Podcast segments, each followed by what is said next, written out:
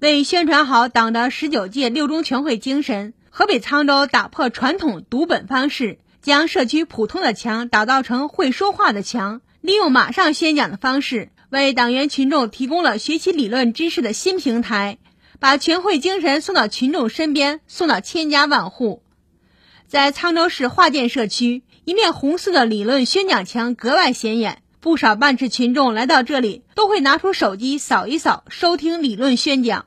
七十六岁的老党员宋慧珠，马上宣讲这种学习形式很好，对于我们这些年龄大、视力不好的老人来说，扫码听理论特别便捷。针对辖区党员群众人数多、流动性大，往往集中学习难、参与率低的实际情况，沧州市利用现有的办公阵地，打造理论宣讲指尖课堂。为党员群众提供了学习理论知识的新平台，宣讲有声有味，学习如影随形。社区居民整合碎片化时间，让理论学习在无形中入脑入心。河北沧州华建社区党委书记蓝涛通过马上宣讲有声图书馆，让小区党员群众能够扫码聆听十九届六中全会精神，有效丰富和拓展理论传播途径，让党的创新理论从群众指尖传递到心头。将社区普通的墙打造成学习交流墙，既可以通过便利贴的方式实时分享广大党员干部心得体会，为党员群众提供了学习理论知识的新平台，又能够结合全会精神，向辖区党员干部征求社区发展意见，反映日常生活中的各类难题。在沧州市新华区南大街办事处志强路社区。几名党员群众正在将自己学习十九届六中全会精神的心得体会张贴在学习交流墙上。社区居民王志玲：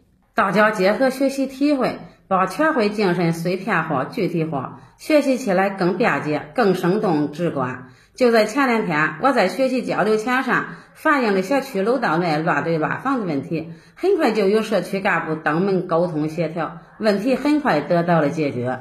新华社记者张硕，报道员吴思玉，河北报道。